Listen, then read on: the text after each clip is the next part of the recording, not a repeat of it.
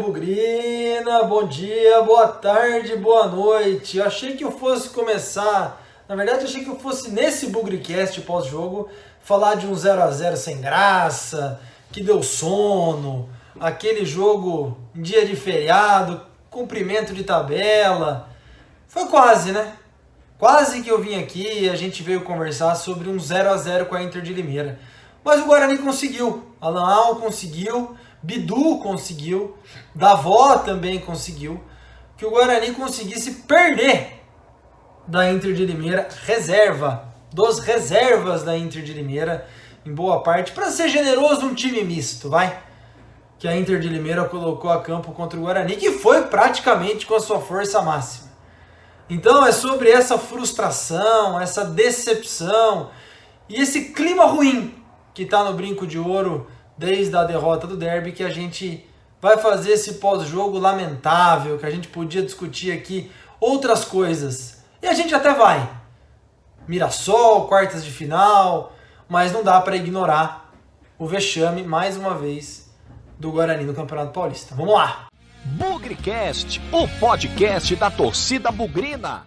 Sempre relembrando o pedido para a galera que está acompanhando o Bugrecast no YouTube, hein? São quatro pedidos. Primeiro, se você não está inscrito no canal, se inscreva. Clique aí no inscreva-se que o YouTube oferece aqui no Bugrecast. Se você tiver inscrito, não deixe de curtir esse programa. Dá o seu like, o seu joinha para esse programa, porque a curtida é muito importante para o algoritmo do YouTube entender que o Bugrecast, que o Guarani tem gerado um conteúdo interessante e passe a recomendar para cada vez mais gente. Terceiro pedido, comente. Gostou desse jogo? Não gostou? Ative aí os comentários. Clica aí, escreve o que você achou do jogo. Se você gostou do pós-jogo, das opiniões, se você concorda, discorda, o que você espera do jogo contra o Mirassol. É tudo isso que a gente pede aqui. E o quarto, esse sininho que vocês estão vendo aí no, no vídeo, clica nele e ative para receber todas as notificações. Teve um Bugrecast novo, vai apitar aí no seu celular para você não deixar de acompanhar. Fechado? Quatro tarefas, quatro pedidos para você estar cada vez mais conectado com o Bugrecast aqui no YouTube. E vamos falar desse jogo com a Inter. Uma das maiores expectativas para esse jogo aí, muito provavelmente, tinha a ver com a oportunidade de se descansar alguns jogadores, mas também de se testar alguma variação tática e técnica também do Guarani nessa reta final do Paulistão. O Guarani entrou classificado já contra a Inter de Limeira.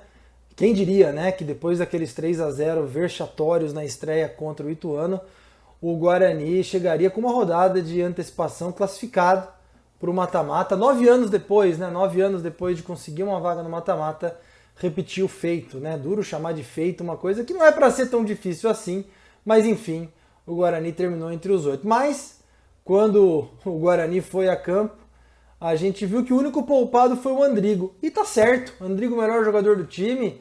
Tem, tinha gente falando inclusive sobre uma um desconforto muscular. Então, por essas razões, acho que o Alan Al agiu bem em poupar o Andrigo. Mas, vamos lá, né? A chance que o Guarani tinha para. Ah, Guarani não, né? Para não parar de falar, porque o Guarani não tem perna, o Guarani não tem braço. A chance que o Alan Al tinha de melhorar o seu trabalho, de ver mais opções, já que treinar está cada vez mais difícil, a chance era contra a Inter. Era hoje. Era exatamente algumas horas atrás mas no fim ele levou praticamente força máxima. Não sei se ele está pensando em entrosamento, se ele está pensando, estava pensando em dar ritmo para os jogadores, mas a verdade é que nós jogamos fora. Fomos com o time titular contra um time misto da Inter, que tinha alguns jogadores titulares, outros bem reservas. E foi, claro, como a gente esperava, pelo menos no primeiro tempo, um jogo para tirar o pé. Né? Ninguém muito interessado. O Guarani teve ali algumas chances é, eu lembro de uma com o Matheus Souza chutando na rede do lado de fora. Eu lembro também ali de um bate-rebate com o Regis. Mas de efetivo, efetivo mesmo, o Guarani não criou nada. E isso preocupou, né? Talvez menos por conta do jogo não valer muita coisa, pelo menos nos três pontos, né? Mas no fim das contas, serviu para a gente ver o repertório, serviu para a gente entender um pouco mais a cabeça do Alan Al, e eu insisto, nós estamos perdendo tempo com esse cara como técnico do Guarani. A gente vem aqui no Bugricast, tenta estimular cada vez mais a torcida, estimular a energia, estimular a raça, estimular a empolgação, mas não dá para a gente ser, ser cego também, né? É, o Alan Al voltou a repetir o esquema, é, alguma coisa legal para se ver no primeiro tempo, Matheus Souza com alguma mobilidade, Davó mais apagado do que aparecendo, Júlio César tentando ali na frente, o Regis é, às vezes dormindo, bastante tempo dormindo e, maioria, e poucas vezes acordado, mas quando acordado fazendo um bom jogo. Mas a gente viu, continuou vendo um Pablo desconfortável na lateral direita. Enfim, era um jogo para ser mais bem utilizado e não foi. Primeiro tempo foi um 0 a 0 justo, um 0 a 0 ruim. É, o Guarani até poderia ter tido alguma chance. O Rafael Martins também quase não foi exigido. E foi um 0 a 0 justo. E tudo se encaminhava para um 0 a 0 né? É, o fato dos dois times estarem classificados também já era um, um, reflexo de que ninguém ia colocar muito pé, ninguém ia brigar muito pela bola. Mas no segundo tempo, o Guarani voltou um pouco mais aceso. E aí eu destaco, tanto no primeiro quanto no segundo tempo, a boa atuação do Rodrigo Andrade, na minha opinião. Uma das poucas coisas que funcionou nesse time, que falta esse cara fez no derby. Mas o Guarani teve chance, né? Fez, ensaiou ali uma blitz no campo da Inter. A melhor chance delas, né? Da avó, mais uma vez, né? De frente para o goleiro. Eu nunca, eu nunca vi na minha vida de futebol um jogador cara a cara com o goleiro querer fazer o gol de fora da área. É, ninguém na frente dele, só o goleiro, marcadores todos atrás e ele quis chutar de fora da área. Tinha espaço para avançar, tinha espaço para escolher o canto e fazer 1 a 0 Inclusive, Jefferson Paulino, que saiu no primeiro tempo, o goleiro do lado de lá era o Rafael Pim. E nem assim a gente teve coragem, o Davó teve coragem. Tem que parar de falar o Guarani, a gente. Tem que colocar nome nas coisas, né? Para todos sentirem a responsabilidade do que estão fazendo. Não é o Guarani, é o Alan Al que toma decisão dentro de campo. Não é o Guarani que perde chance, é o Davó que não sabe enfrentar goleiro. Então, chance ali de fazer 1 a 0 desperdiçada, como foi desperdiçada contra o Palmeiras, como foi desperdiçada de cabeça contra o Novo Horizontino. É o Davó, um atacante veloz, de agilidade, mas que parece não ter lá tanta familiaridade com a bola na rede. E isso preocupa. Mas enfim, Guarani saiu ali umas jogadas com o Bidu pelo lado esquerdo, e ali para os 15, 20 minutos, o time titular do Guarani, que tinha muito bem que ser poupado, boa parte dele, começou a sentir perna, começou a cansar. O Alan Alf fez algumas mudanças e aí, assim, é profundamente lamentável, né? Você vê o trabalho de um treinador. E, de novo, esse era para ser um jogo para testar e a gente. Talvez o Guarani até perdesse o jogo, mas a gente estaria aqui discutindo outras coisas, discutindo as variações jogadas, as alternativas, as formas com as quais o treinador pensou o jogo, mas não. Nós estamos discutindo aqui a mesma coisa. Um time que tem três caras no meio e três atacantes. Não importa o que aconteça. E eu falo isso porque dá para ter três atacantes, três caras no meio, mas a gente não testou o Pablo, por exemplo, na direita. E hoje, como atacante, é, o Bruno Sávio está fora. É, o Pablo não é nenhum primor, mas ele está completamente desconfortável na lateral direita. E vou falar bem a verdade para você. Alguém falou pro Alan Al que o Pablo poderia jogar de lateral. Ele foi assim no ano passado, mas não está servindo. Não, não adianta. Ludic também não está legal, Ciola não está legal. Mas diante da ausência de um ponta direita como o Bruno Sávio, quem tem que jogar ali é o Pablo. Tinha chance de fazer isso hoje, não fez, perdeu a chance. E já é um indicativo de que contra o Mirassol nós não vamos, o Pablo não é uma opção pela ponta direita. Outra coisa que é alarmante, o Guarani tomou um gol numa mais uma, né? Responsabilidade do Bidu na saída de bola. Eu vou deixar para fazer um comentário daqui a pouco sobre esse lance, mas as mudanças que o Alan Al fez, eu nunca vi o Guarani terminar com quatro atacantes. Eu nunca vi o Guarani terminar com quatro jogadores no meio e dois atacantes. É sempre a mesma coisa. Então ele vai tirar o Matheus Souza, ele vai pôr o Renanzinho ele vai tirar o Júlio César. Se não tiver um atacante para colocar, ele vai colocar o, o Eliel. Ele vai, que é lateral esquerda. Ele vai tirar o, o, o, o Davó e vai colocar o Rafael Costa. Não existe nunca testar a hipótese de Davó e Rafael Costa jogarem juntos. Vamos ver o que acontece. Aí nunca testar a hipótese do Júlio César vir para a direita e alguém jogar pela esquerda. o Renanzinho. Não existe essa hipótese de terminar o jogo com Davó, Rafael Costa, Renanzinho e Pablo, por exemplo, ou Júlio César. Não existe. É sempre um samba de uma nota só. Então é por isso que eu insisto, desde o derby, que a continuação do alemão é uma perda de tempo. O Guarani não consegue treinar, é um jogo atrás do outro. Essa partida contra a Inter poderia ter sido encarada como uma oportunidade de testar o time, mas não rolou. A única coisa que serviu, na minha opinião, foi ver como o Rodrigo Andrade faz falta nesse meio-campo. O resto, da defesa para trás, falhas, mas, enfim, Guarani não teve responsabilidade, assim, foi muito acessado, atacado pela Inter, mas perdeu-se uma grande oportunidade. Então, nesses, nessa, e aqui eu insisto, são esses pequenos detalhes que caracterizam o potencial de um técnico, o potencial de um trabalho. Nós desperdiçamos isso mais uma vez. Desperdiçamos a oportunidade de passar o caminhão no adversário no último jogo, basta ver o que aconteceu contra o Palmeiras aí hoje. Uma goleada fácil, nós não íamos golear fácil, mas entramos com a calça na mão, morrendo de medo por instrução do treinador, que depois quis colocar toda a culpa no elenco, que entrou com baixa rotação, baixa energia, foda-se, sei lá o que ele quis dizer. E nessa chance que tem hoje contra a Inter de fazer um trabalho de desenvolvimento de grupo, de testar novas oportunidades, nós conseguimos perder para o time semi-reserva da Inter de Limeira. Então, eu volto a dizer, é perda de tempo continuar com o Alan Al.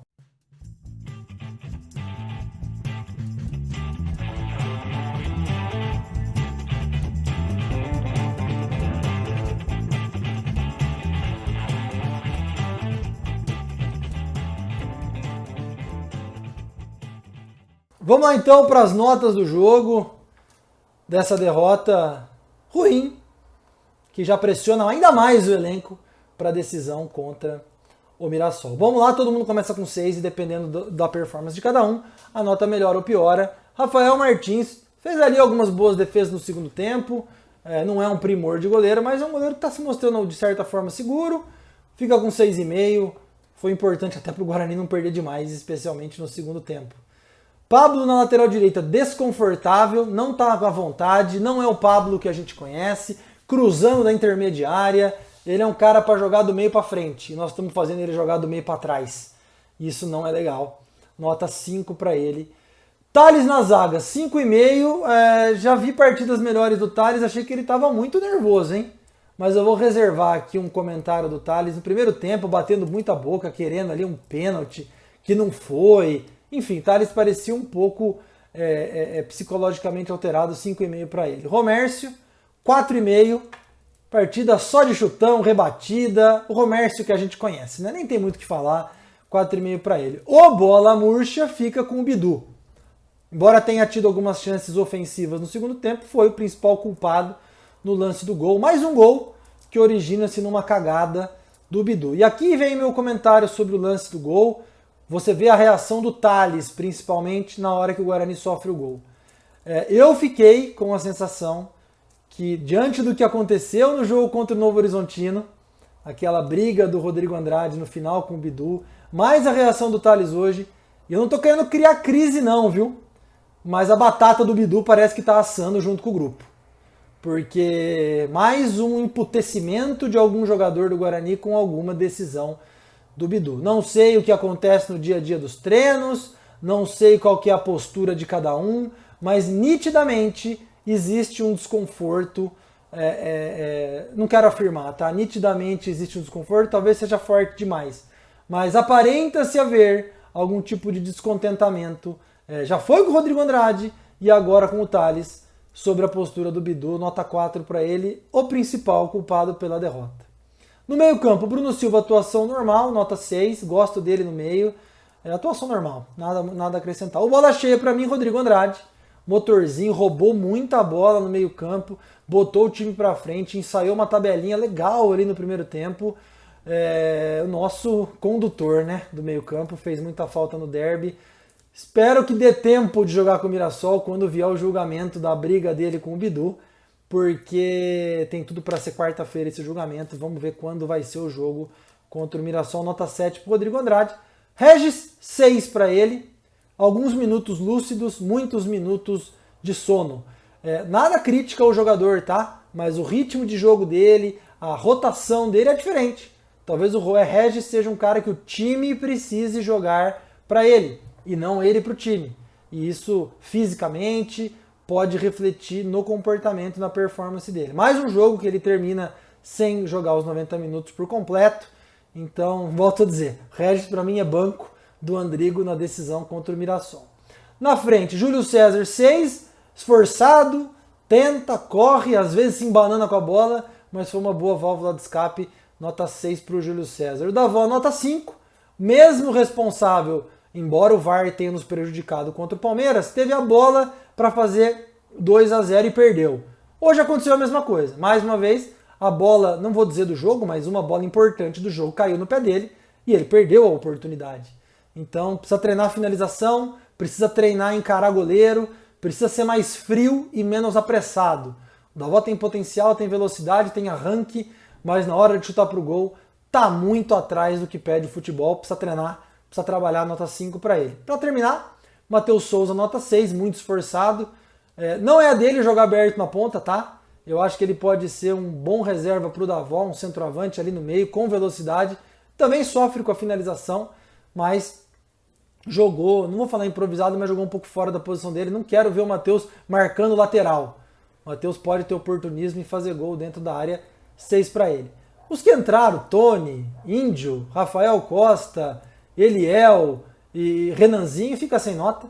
Mas eu encerro aqui com a nota do Alan Al, nota 4,5 para o Alan Al. Perdeu a chance de usar esse jogo para testar o elenco, para treinar alternativas, treinar é, é, variações táticas, terminar com quatro atacantes, terminar com quatro no meio, testar o Pablo na frente. Como fez com o Derby, tratou esse jogo como mais um. E quanto mais a gente tratar o hoje como mais um, mais a gente vai comprometer o nosso futuro. O Guarani, ele é uma instituição que vive pressionada e que vive precisando se reinventar. Se ele entrar na velocidade de cruzeiro, no ponto morto, na banguela, ele vai ser disso aí para menos. Porque a estrutura, as restrições financeiras que a gente tem, a gente já sabe. Se não tiver criatividade ou ousadia e uma pitadinha de coragem, o Guarani não vai chegar a lugar nenhum. E acho que o Alanal não tem essa criatividade, não tem esse repertório, não tem essa coragem toda, e é por isso que eu insisto que a permanência dele no Guarani é uma total e completa perda de tempo daqui para frente.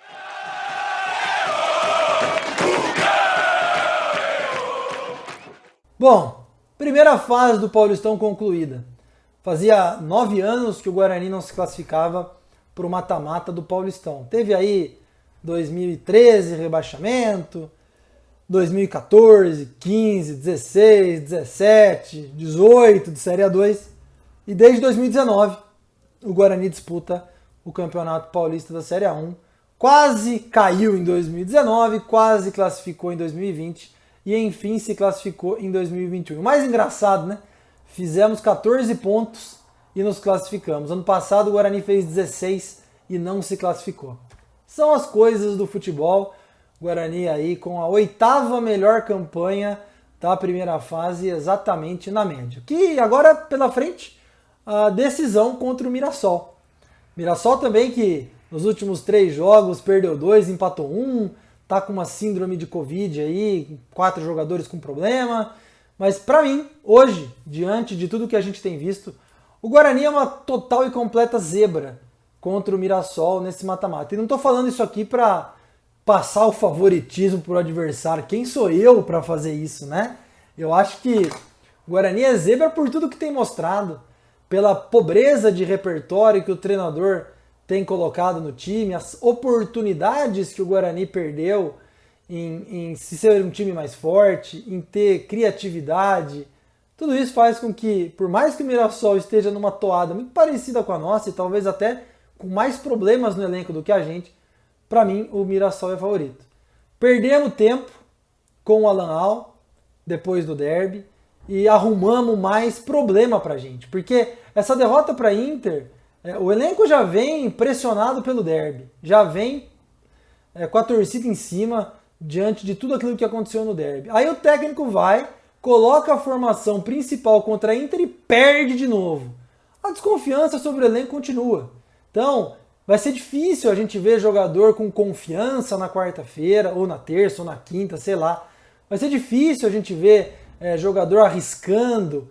Vai ser aquele negócio com as calças na mão, que a gente viu, por exemplo, nos últimos cinco minutos contra o Novo Horizontino, ou às vezes até é, com medo, como foi contra o Derby, o que é uma grande pena, porque nós esperamos nove anos por esse momento e o Guarani é, normalmente a segunda fase é um time do interior contra um time da capital, um time grande. Nós vamos enfrentar o Mirassol, então até isso nos ajudou. Mas o Guarani não se ajuda, o Alan Al não se ajuda, os jogadores não se ajudam, a diretoria não se ajuda. Pode ser que tudo mude quando o Guarani jogar com o Mirassol, o Guarani ganhe. Pode.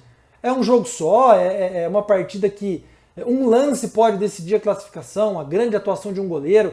Às vezes a disputa de pênaltis pode, pode ajudar o Guarani a se classificar, mas dentro de campo e principalmente em termos de confiança, repertório e qualidade fora dele, eu vejo o Guarani completamente como um azarão num momento que era pra gente estar numa outra vibe, né? Numa outra pegada, num outro astral. Mas não vamos sofrer por antecedência, não tô jogando água no chope, só tô decepcionado, só tô frustrado e cada vez mais acreditando que o Guarani só se classificou porque São Caetano era uma porcaria e o Santos fez muita força para não se classificar. Porque talvez, diante de tudo aquilo que foi mostrado no, no, na primeira fase, o Guarani não merecesse a classificação. Mas classificou, Agora é tentar encontrar energia da onde não tem, tentar virar esse jogo é, e lá em Mirassol voltar para Campinas com a classificação. Eu insisto, para mim o Guarani é azarão, mas vamos ver o que acontece dentro dos 90 minutos lá em Mirassol. Gostou do programa? Não gostou? Concorda, discorda? Deixe seu comentário e se você também não curtiu esse programa, curta já para ajudar o Bugrecast a crescer ainda mais. A gente se vê numa próxima. Tem pré-jogo, tem mesa redonda terça-feira. Vamos esperar aí as definições do Paulistão para ver a programação do Bugrecast. Vamos, vamos que vamos. Segunda fase do Paulistão tá aí. Sem nunca esquecer que na vitória ou na derrota, hoje e sempre Guarani. Avante, avante, meu que nós vibramos por ti, na vitória ou na derrota, hoje e sempre Guarani. É Guarani, é Guarani. Guarani.